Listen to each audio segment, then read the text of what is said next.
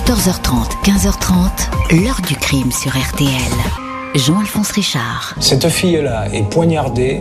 Quand on fait le point, quand on fait réellement son environnement, ce qu'avaient fait les enquêteurs précédents, il n'y a aucun élément qui permet de dire que ben, ça peut être X ou Y pour telle ou telle raison. Parce qu'on ne trouve aucun mobile possible. Bonjour, pendant dix ans, Claude Nolibé a vécu dans la peau d'un meurtrier, d'un homme accusé d'avoir tué sa propre fille de 18 ans, retrouvé baignant dans son sang dans le jardin de la maison familiale. Ce père de famille, aimant, avait beau protester, s'indigner et clamer son innocence, il était depuis le début le coupable idéal, seul témoin de ce crime commis dans une petite ville du Lot-et-Garonne où il était né et qui désormais allait faire de lui un paria, un exclu un assassin. Il va falloir dix ans, un temps impossible à rattraper dans la vie d'un homme pour que la justice rectifie et reconnaisse son erreur. L'enquête va alors prendre une toute autre direction et démontrer que le vrai tueur de la jeune et jolie Caroline Nolibé était depuis longtemps à portée de main. C'est cette histoire dramatique, stupéfiante, en tout point exemplaire que je vous raconte aujourd'hui. Comment la justice peut-elle se tromper à ce point et montrer un tel aveuglement jusqu'à briser la vie d'un père endeuillé? Nos invités, acteurs et témoins de cette histoire vont nous aider à répondre à ces interrogations. 14h30, 15h30. L'heure du crime sur RTL. Dans l'heure du crime aujourd'hui, l'affaire Caroline Nolibé. En plein été 1991, cette jeune ouvrière discrète est retrouvée sans vie à l'entrée de sa maison dans une bourgade du Lot-et-Garonne, poignardée. L'enquête va tout de suite s'orienter vers un drame familial. Ce mercredi 31 juillet 1991, aux alentours de 22h30, Claude Nolibé est seul chez lui dans sa maison du quartier Longueville à Clérac, commune de 2500 habitants à une quarantaine de minutes d'Agen. Ce cariste de 52 ans, employé dans une usine du coin, a passé l'après-midi à la pêche. Puis il est rentré à la maison, il a préparé à manger en attendant que Caroline, sa fille de 18 ans, rentre. Depuis le divorce de ses parents, prononcé il y a seulement quelques jours, celle-ci a décidé de rester vivre avec son père. Les deux fils du couple ont eux choisi de demeurer avec leur mère, Christiane, laquelle a souhaité refaire sa vie. Le divorce s'est déroulé sans heurts. Caroline n'est toujours pas là. Claude Nolibé se couche à l'étage. Vers 23h10, il entend de drôles de bruits, une espèce de plainte. Il pense que c'est le chien, malade, qui se manifeste. Il quitte son lit. Je suis descendu et quand j'ai ouvert la porte, ma fille était allongée au sol. Elle baignait dans une mare de sang, mais elle respirait, racontera Claude Nolibé. Caroline est face contre terre, la tête contre le portail. Son père la manipule, la pose sur le dos, essaie d'écouter son cœur. Il a le pantalon et les mains pleines de sang. Il dit alors être rentré dans la maison pour alerter les secours, mais il ne parvient pas à se servir de son téléphone qui, dit-il, a un code de verrouillage. Il fonce alors chez le voisin. Quand le médecin arrive, Caroline ne respire plus. Elle est morte.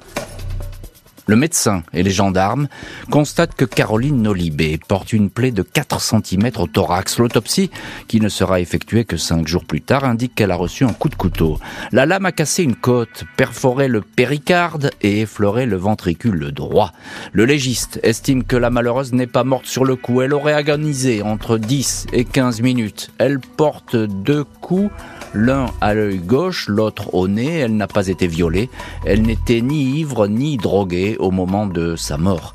Les gendarmes portent tout de suite leur attention sur le père. Il tient un discours des plus confus. Il y a du sang dans l'entrée du pavillon, sur un volet, sur un interrupteur. Le père de famille est incapable d'expliquer comment ces traces sont arrivées là.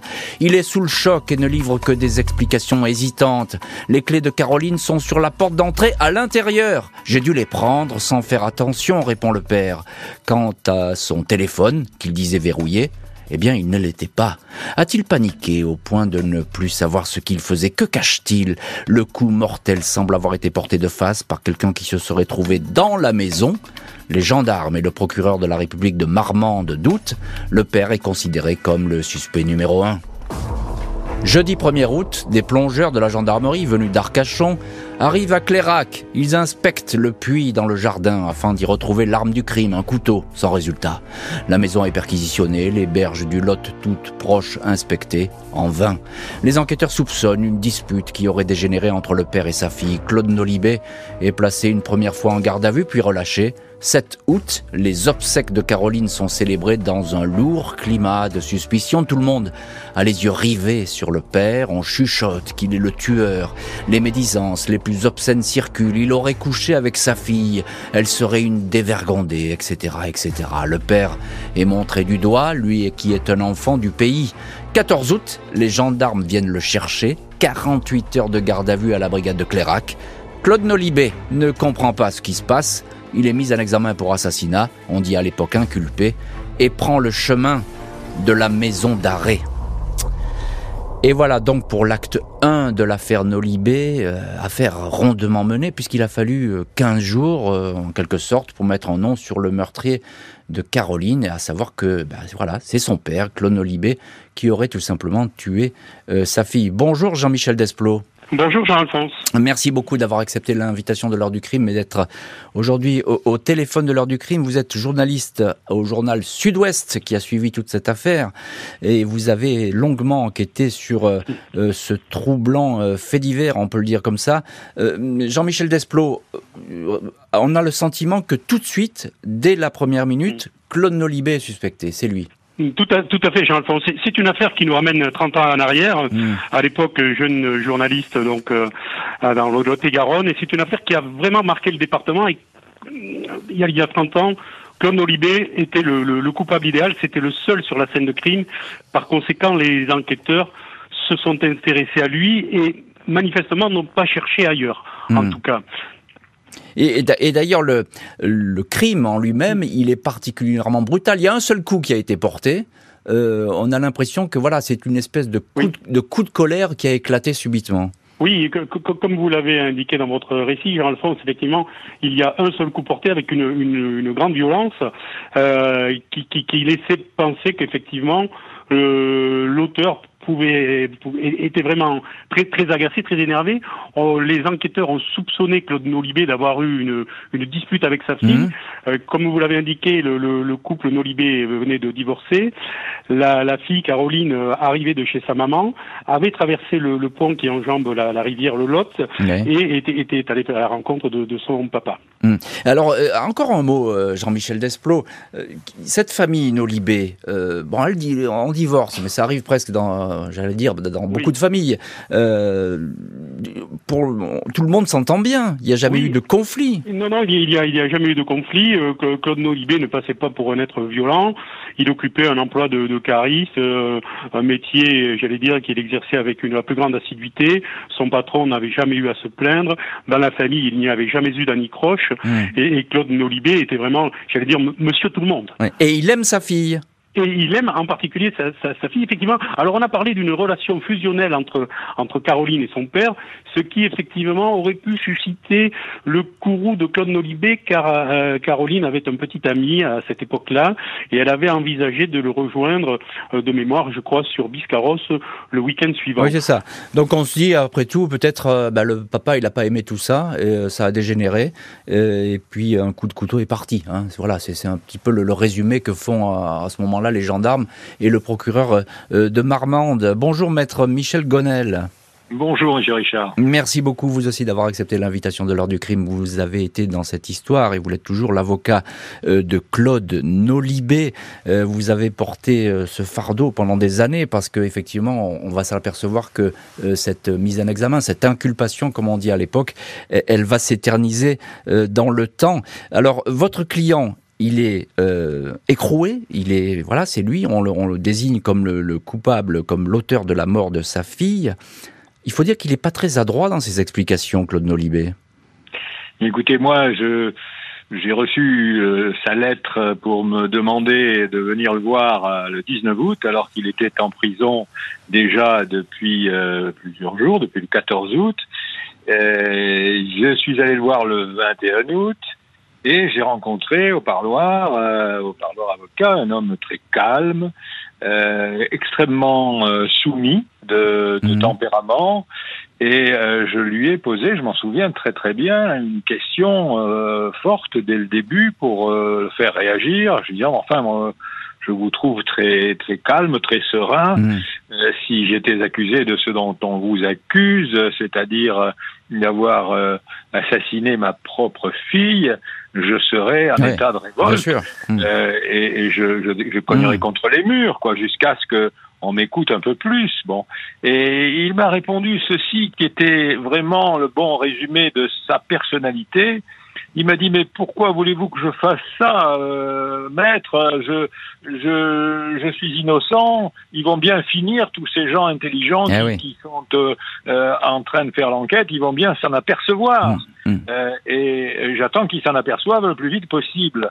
Voilà, c'était son état d'esprit et euh, ça m'a beaucoup étonné parce Il y a une- que il y a une- c'est un- Une part de naïveté chez lui, hein une sorte de naïveté, de soumission, euh, qui est d'ailleurs euh, visible par la suite aussi parce que les, les, les, les escortes ont été très sévères avec lui, les interrogatoires du garde à vue ont été très sévères avec lui. Tout ça, il a ressemblé à un jouet entre les mains Ouais. Enquêteurs, un, un homme facile, Facile. à, à impressionner. Facile et malléable, évidemment, euh, Claude Nolibé. Euh, juste un petit mot, Jean-Michel Desplot, euh, journaliste à Sud-Ouest. Il y a tout un village qui jase. Hein. Ça, c'est compliqué parce que tout le Ah monde, ben, les rumeurs courent hein, dans ce petit village. Et, et effectivement, vous savez, un village dans, dans le Lot-et-Garonne, Claude Nolibé, coupable idéal, désigné par, par les enquêteurs et le procureur. Par conséquent, si le procureur et les, et les gendarmes euh, euh, expliquent que qu'il est qu'il est qu'il est le, le premier suspect, les gens les gens euh, Oui. il, il est soumis à la, à la vindicte populaire. hein. Ouais, c'est ça. Et il va être effectivement montré du doigt pendant des années. Le procureur et les gendarmes sont persuadés de tenir l'assassin de la jeune ouvrière. Selon eux, tout converge vers le père de famille. Des certitudes, une intime conviction, mais aucune preuve. La juge d'instruction de Marmande, Marie Rouquier Lafitte, qui a inculpé Claude Nolibé pour assassinat, entend bien compléter son enquête. Les dernières heures de la victime sont ainsi passées au crible. Le soir de sa mort, le 31 juillet 1991, Caroline devait se rendre à une fête avec Valérie, l'une de ses meilleures amies. Valérie est passée chez elle aux alentours de 21h, mais Caroline n'était pas là. Claude Nolibé lui a indiqué qu'elle devait se trouver chez un copain. Ce dernier, prénommé Albert, confirme aux gendarmes avoir passé le début de la soirée avec la victime. Il l'a ramenée sur son deux roues vers 21h30 au domicile de sa mère, Christiane. Celle-ci confirme que sa fille est passée chez elle.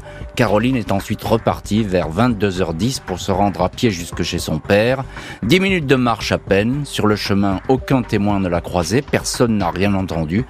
Elle a trouvé la mort après avoir poussé le portail de sa maison pour les gendarmes. Claude Nolibé est le seul homme qui lui a fait face. 16 septembre 1991, soit un mois et demi après la découverte du corps sans vie de Caroline, son père est extrait de sa cellule pour être amené jusqu'à la maison. Il va participer à une reconstitution. Les enquêteurs veulent étayer leur certitude, déjà essayer de comprendre pourquoi Claude Nolibé aurait tué sa fille. Le mobile est des plus flous. Père et fille semblaient bien s'entendre. Claude Nolibé se serait-il méfié de la volonté d'indépendance de Caroline? Dans les jours précédant sa mort, elle envisageait d'aller camper sur la côte atlantique à Biscarrosse pour les gendarmes. Le père n'était pas d'accord, une dispute aurait pu éclater à ce sujet. La juge d'instruction procède à une reconstitution. Un mannequin enduit de sauce tomate est emmené sur place. On demande à Claude Nolibé de refaire les gestes de la soirée, de mimer en quelque sorte la façon dont il aurait tué Caroline. Il en est totalement incapable, il est en pleurs, il refuse de faire ce qu'on lui demande. Non, dit-il, je n'y toucherai pas, je ne peux pas le faire, je n'ai pas tué Caroline, va-t-il répéter en boucle. La juge Rouquier Lafitte est dubitative, le dossier est fragile.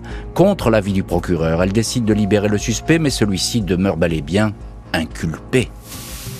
Pendant quatre ans, le dossier ne bouge pas. 1995, la juge saisit une nouvelle équipe de gendarmes pour de nouvelles vérifications. Ils établissent que la maison des Nolibé est située à proximité d'un institut médico-éducatif pouvant héberger des pensionnaires euh, violents ou déséquilibrés. Personne alors ne s'est penché sur cette piste. Mais les vérifications ne donnent rien. Claude Nolibé continue à clamer son innocence. Il écrit au président de la République, son avocat, Michel Gonel, demande même à la juge en renvoi aux assises pour crever l'abcès.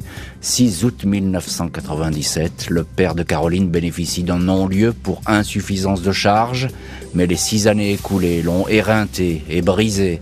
La rumeur et la méchanceté ont empoisonné son existence. Claude Nolibé quitte Clérac, où sa famille habitait depuis au moins trois générations. Et voilà donc qui est cher payé pour Claude Nolibé, six ans dans les habits d'un suspect, d'un assassin sur mesure. Euh, Maître Michel Gonel, ah, vous, êtes son avocat et vous le suivez à cette époque. Euh, c'est un homme brisé, on le comprend bien. Euh, personne à Clérac ne l'a épargné, la justice, mais aussi la population. Oui, oui. moi, je l'ai suivi pendant 13 ans, donc je peux, prétendre bien le connaître. Mmh.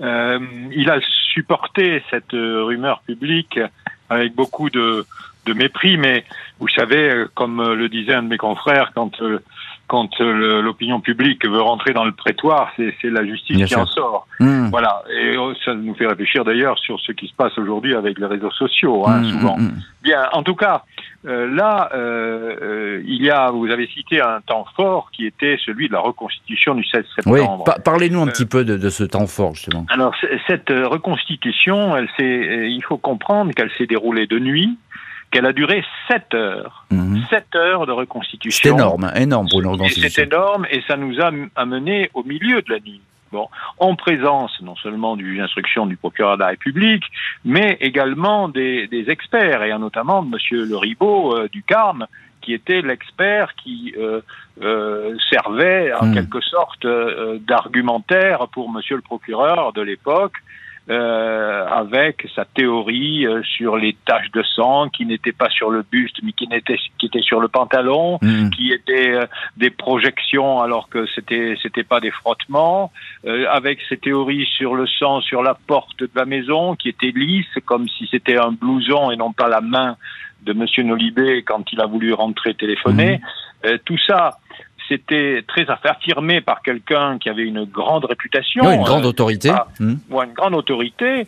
Et euh, lorsque on a voulu faire faire à, à, Claude Noibé, comme vous l'avez très bien dit, le geste le plus important, c'est-à-dire hmm. celui de retourner le corps de sa fille, euh, avec euh, l'usage d'une sauce tomate pour euh, simuler le, le sang qu'il pouvait y avoir, euh, il a eu une révolte qui, qui était une révolte très très euh, violente. Et, et, très sincère et très sincère évidemment. sincère, si bien que il y a eu un silence total de toutes ces autorités gendarmes experts juges procureurs qui étaient là autour de lui un silence total et j'ai compris que Madame Rouquet-Lafitte, euh, qui était un bon juge dans le fond, parce que euh, elle, elle a compris à ce ben moment-là, bien sûr, bien sûr, euh, qu'il y avait un problème sérieux.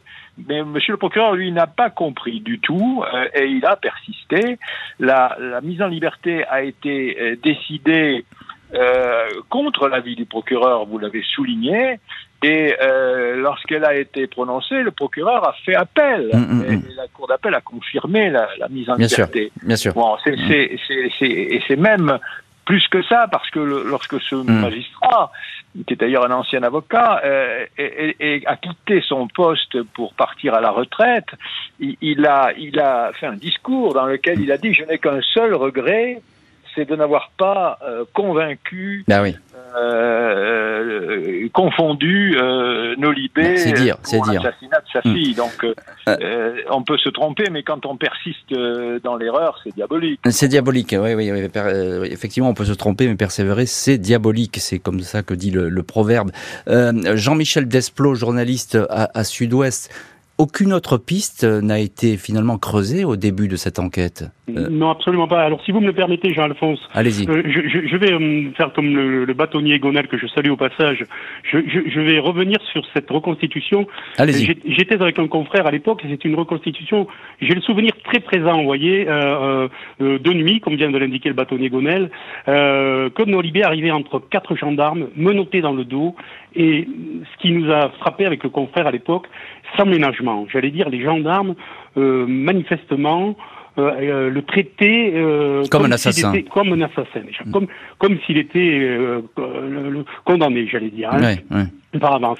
Alors effectivement, pour répondre à votre question plus précisément, euh, les gendarmes ne se sont pas intéressés à une autre piste, car effectivement, avec l'obstination du procureur de la République, et qui était vraiment orienté sur Claude Nolibé, ils, ils n'ont pas cherché ailleurs. Il a fallu effectivement la décision de, de Madame Roquet-Lafitte, du juge d'instruction, hmm. pour que euh, la brigade de recherche de Marmande, puis la section de recherche d'Agen, qui avait été créée l'année précédente, en 1990, les sections de recherche ont, ont vu le jour en France, et notamment celle, celle d'Agen.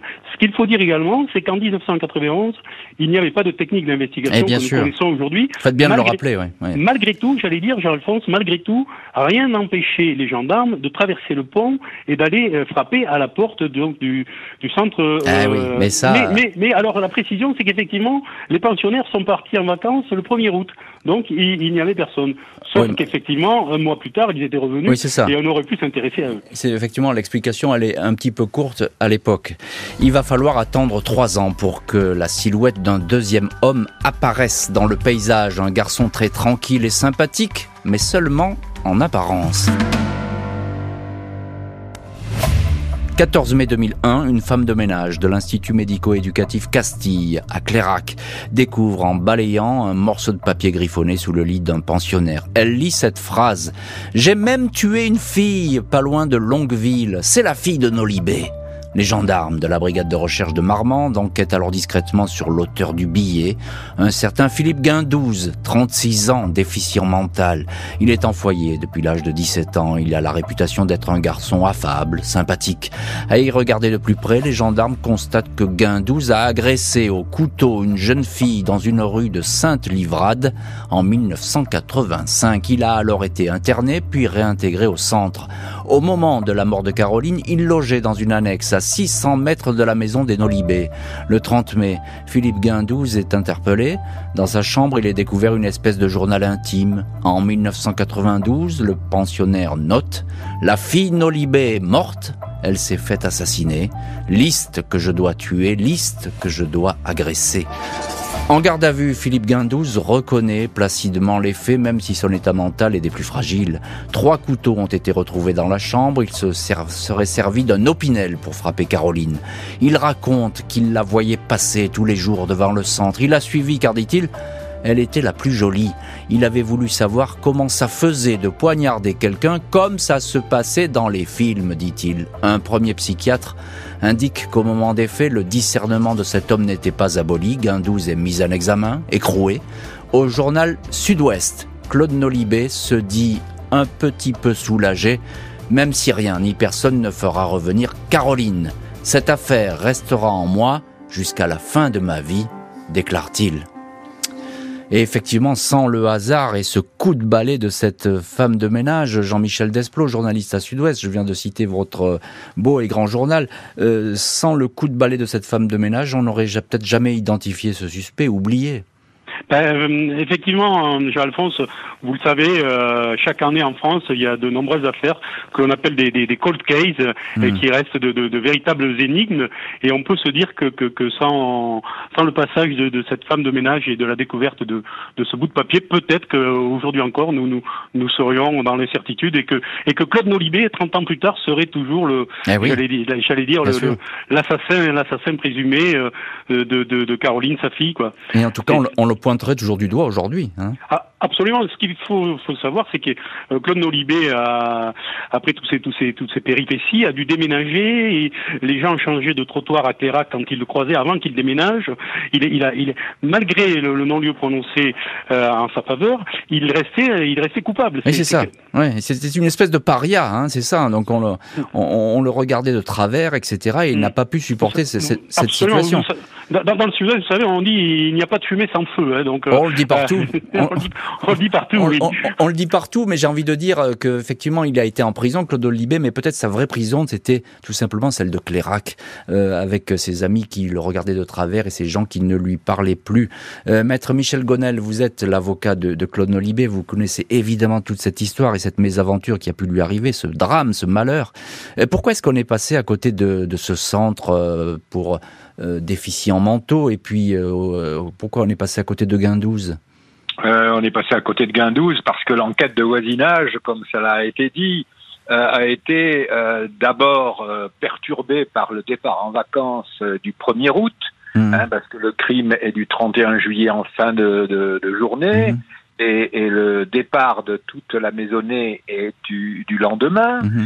Euh, donc l'enquête de voisinage, en effet, n'a rien donné sur l'instant, mais après on a oublié de la reprendre. Ah oui. Et non seulement on a oublié de la reprendre, mais lorsque la deuxième équipe de gendarmes intervient euh, en 1995, euh, le directeur euh, va faire quelque chose d'extrêmement trouble à mes yeux, en tout cas, et je l'ai déjà dit, je le répète, euh, c'est qu'il omet euh, interrogé par les, les, nouveaux gendarmes, il omet de signaler la présence dans l'établissement, à l'époque des faits, de Philippe Guindouze. Parce mmh. que s'il l'avait dit, eh bien, avec euh, trois petits clics, les gendarmes auraient retrouvé les faits similaires que, que Guindouze avait commis à Saint-Ivrade, qui est à quelques kilomètres de Clérac, euh, et, et, quelques dix ans auparavant. Et, et, et, évidemment, ça aurait tout changé, hein, Maître Gonel. Ça aurait tout changé immédiatement.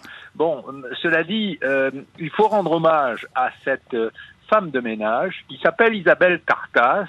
Moi, je dis son nom parce qu'elle a été très courageuse. Figurez-vous que quand elle a trouvé les billets, elle est d'abord, avant d'aller voir les autorités de l'institution, elle est allée voir ses collègues euh, au, deuxième étage euh, qui, qui, étaient en train de, travailler et elle leur a montré les billets qu'elle avait vus. Elle dit qu'est-ce que je dois faire, qu'est-ce que vous en pensez? Euh, et euh, elle n'a pas dit dans quelle chambre elle avait trouvé ces eh oui. Ouais. Mais en, en, tout cas, c'est grâce à elle, effectivement, que cette histoire est sortie. Et vous avez raison de, de lui rendre hommage, maître. Le suspect oublié va finalement euh, comparaître devant une cour d'assises, un accusé qui ne va plus se souvenir de rien face à un père de famille hanté par le souvenir de sa fille. 12 janvier 2004, Philippe Guindouze, 39 ans, sourire timide, regard craintif, les pouces dans les poches, se tient debout dans le box des accusés de la cour d'assises du Lot-et-Garonne à Agen. L'accusé, mentalement retardé, qui a reconnu en garde à vue le meurtre de Caroline avant de se rétracter, a été jugé apte à être jugé. La fille, je l'ai pas tué, déclare Guindouze. Sa famille, sa mère, ses frères, ses sœurs ne croient pas une seconde qu'il puisse être le meurtrier. Il est incapable de faire du mal à une mouche. Je ne sais pas ce qui lui est arrivé dans sa tête. Cela reste une énigme, témoigne sa mère. Pendant les trois jours d'audience, l'accusé va afficher des trous de mémoire, répondre le plus souvent par un je ne sais pas. Claude Nolibé, qui a attendu dix ans avant d'être débarrassé des soupçons, vient raconter son calvaire. Tout cela, j'en souffre, je ne dors pas. J'y pense, c'est jour et nuit. C'est comme ça, dit le père de Caroline. Le chef d'enquête reconnaît un ratage au début des investigations, même si la garde à vue de Claude Nolibé, dit-il, se justifiait. Le président de la Cour a des mots de sympathie pour ce père en détresse, trop longtemps accusé et qui a vu sa vie basculer. L'avocat général, lui, présente ses excuses, les excuses de la justice française. L'affaire Nolibé est enfin devenue l'affaire Guindouze, se réjouit l'avocat du père, maître Michel Gonel. 15 janvier, Philippe Guindouze est condamné à 15 ans de réclusion, peine qui tient compte évidemment de son état psychiatrique. Maître Michel Gonel, vous étiez évidemment à ce procès, avocat de Claude Nolibé. Alors c'est évidemment le procès de Philippe Guindouze, mais c'est, euh, j'ai envie de dire, presque surtout le procès de l'entêtement judiciaire. Oui, et euh, le point d'orgue euh, de l'avocat général est quelque chose que je n'ai jamais vu avant et que je n'ai jamais rarissime, vu après, rarissime. La solennité de, avec laquelle il a présenté des excuses de la justice française à Claude Nolibé, cet avocat général, c'est Monsieur André Dag.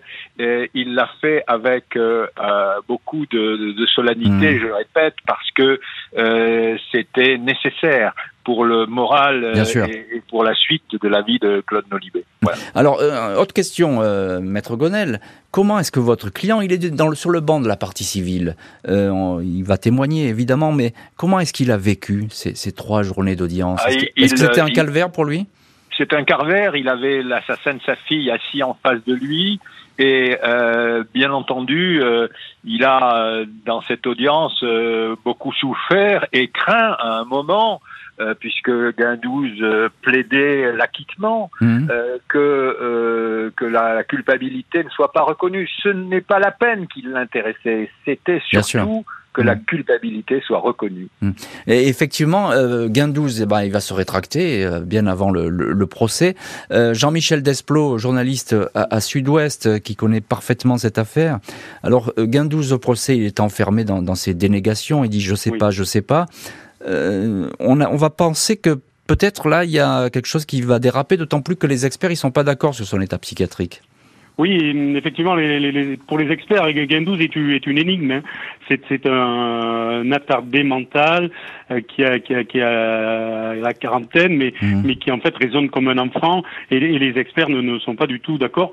Ce qui effectivement peut amener le, le, le, jury à se poser de, de nombreuses questions et, et, à, et à Claude Nolibé éventuellement d'imaginer de, de, qu'il puisse être acquitté. Mmh. Est-ce qu'on a senti que ça, que ça risquait de, vaciller à un moment donné, ce, ce procès euh, Jean-Michel Desplot, on a pensé que peut-être, bah, tout simplement, on allait dire qu'il était euh, pas en état de comparaître, qu'il était fou et que on arrêtait là. Alors, un, expert l'avait hum, déclaré responsable. Le président, le président de, l'époque de la cour d'assises avait fait euh, expertiser euh, par un spécialiste, donc Monsieur Guindouze, et il était tout à fait apte à comparaître. Ce qui fait que, effectivement, donc on savait qu'il était euh, responsable de responsable, peut-être pas responsable, responsable de ses actes, oui. Il avait ce passé judiciaire effectivement qui ne plaidait pas en sa faveur, hein, l'agression de cette jeune fille en 1985 à Sainte-Livrade, petite commune. Eh oui, ça, pèse euh, lourd. Ça pèse voilà, lourd. Ça, ça, ça, pèse lourd, mais vous savez, euh, le, les journalistes ne sont pas dans la, tête du jury et souvent on a on, voit des décisions de justice qui euh, qui peuvent surprendre. Donc et là, là rien rien n'était joué, j'allais dire. Hein. rien n'était joué. Oui, la, perception était était compliquée. Juste un petit mot, maître Gonel, euh, il était apte à être jugé vraiment, Philippe Guindouze Oui, vous savez, ce qu'il faut dire, c'est que la loi a changé entre les faits de 1985 à Saint-Livrade et euh, les faits euh, de Quebec. Mm. Euh, en 1985, il a été déclaré irresponsable en vertu de l'ancien article 64 du Code pénal, qui n'opérait pas de distinction entre l'altération et l'abolition du discernement. Et la nouveauté de, du nouveau texte, c'est qu'il y a maintenant une distinction entre mmh. abolition et altération. Et, et, c'est une distinction qui est effectivement de taille et importante. Le condamné ne va pas faire appel du verdict. Il reste donc de facto le meurtrier de la jeune fille. Une peine qui ne va jamais vraiment pouvoir apaiser son père. Mai 2010, la justice finit par officiellement reconnaître son erreur vis-à-vis de Claude Nolibé. Le père de Caroline est indemnisé à hauteur de 50 000 euros pour avoir été écroué sans véritable raison du 14 août au 27 septembre 1991. Un dédommagement symbolique qui n'efface pas la douleur endurée. Il est resté 7 ans avec une mise en examen pour assassinat sur sa tête. Ça ne s'indemnise pas, réagit son avocat, maître Gonel. Les excuses de la justice, le dédommagement, n'ont pas permis à Claude Nolibé de faire le deuil de cette histoire. Au journal Sud-Ouest, il confie Je devais aller en cachette fleurir la tombe de ma fille. Tout le monde m'a tourné le dos. Je suis marqué à vie. Et voilà donc effectivement un homme marqué à vie, on le comprend avec les preuves qu'il a qu'il a subi. Claude Nolibé, je crois, aujourd'hui 83 ans. Euh, Maître Gonel, euh, vous êtes son avocat. Je crois qu'il est votre client, il est âgé, il est malade. C'est une histoire qu'il a véritablement détruit euh, moralement et, physiquement. C'est un homme brisé, oui, en effet. C'est un homme brisé qui, qui ne qui ne ne pense qu'à ça, qui qui qui qui vit dans la dans la douleur de cette aventure qui, qui, lui est tombée dessus et qui, qui a été terrible. Quoi. Voilà. Il, a vécu en quelque sorte, j'ai envie de dire, on, emploie souvent ce terme, une double peine, parce qu'il a perdu sa fille, elle, est morte quasiment dans ses bras, euh, il avait son sang sur lui, et puis il a été accusé ensuite de cette mort. Voilà. En réalité, c'est un crime qui a fait deux victimes. La victime euh, euh, principale, c'est évidemment sa fille qui a perdu la vie, mais lui, par les erreurs commises, a également été une grande victime, une victime vivante, euh, mais une grande victime de, de ce fiasco. Hmm. Euh, Jean-Michel Desplot, vous êtes journaliste à Sud-Ouest. Euh, C'est passé cette histoire dans la petite cité, le, village de. Euh, Là-bas, le, poids des rumeurs, c'est une village qui, un village qui a finalement été marqué au fer rouge par cette histoire, parce que les rumeurs, elles ont jamais cessé pendant des années. Absolument, vous le savez, Alphonse, euh, la rumeur est tenace. Hein. Et quand euh, la rumeur circule, pardon, sur le, le, marché de, de Clérac, euh, rien ne peut ne peut ne peut lutter contre, j'allais dire. Hein. Hmm. Quand bien même les, les, les, il y ait un, un, un, nouveau mis en examen, un condamné, euh, malgré tout, Claude Nolibé devra porter un, un, fardeau toute sa vie, hein, parce que pour certains, encore aujourd'hui, en 2022, Claude Nolibé reste reste malgré tout suspect. Encore aujourd'hui? Encore aujourd'hui, oui. Encore, aujourd'hui. Et il n'est il pas revenu vivre à Clérac, hein?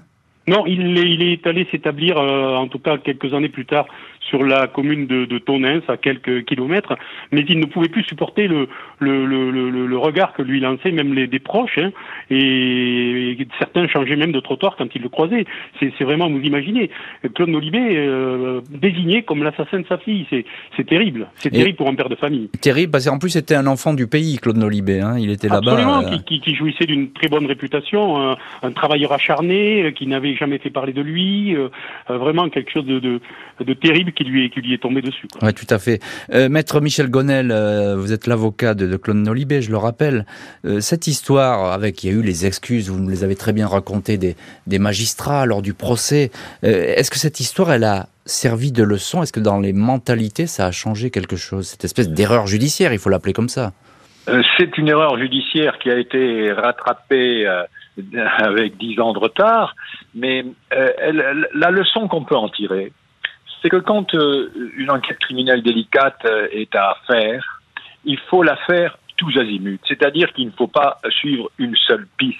Et là, l'erreur qui a été faite, à la fois par les premiers enquêteurs et par euh, le parquet, c'est qu'ils ont suivi avec obstination une seule piste, alors qu'il y avait évidemment euh, à élargir le champ des investigations pour euh, être objectif. Quoi. Voilà, mm. voilà la, la leçon qu'il faut en tirer. Si on fait des enquêtes avec une seule piste, on se plante. On se plante. C'est ce qu'on appelle l'effet tunnel, hein, c'est-à-dire qu'on ne voit qu'un seul objectif et on essaie de l'atteindre sans regarder ce qui se passe autour. Simplement, il n'y a pas de jurisprudence proprement dite euh, Claude Nolibé aujourd'hui, mais est-ce que dans les mentalités, ça a fait, selon vous, euh, évoluer euh, certains réflexes? Est-ce qu'on a fait beaucoup plus attention après? On a fait beaucoup plus attention, certainement. Et en tout cas, euh, la, la, police scientifique aujourd'hui est arrivée à un niveau euh, beaucoup plus élevé qu'à l'époque où on faisait appel à des officines privées hmm. pour faire les, les, enquêtes délicates sur euh, euh les, les, le modus operandi de crime. Aujourd'hui, la police scientifique fait elle-même euh, merveille quelquefois avec euh, euh, des, des techniques très modernes. Voilà. Oui, et avec très peu de choses effectivement, et c'est sans doute ce qui a manqué pour euh, innocenter euh, rapidement Claude Nolibé. Merci beaucoup, maître Michel Gonel, Jean-Michel Desplot, d'avoir été les invités aujourd'hui de l'heure du crime. Merci à l'équipe de l'émission, Justine Vignot, Marie Bossard, Boris Pirédu était à la réalisation. L'heure du crime, présenté par Jean-Alphonse Richard sur RTL.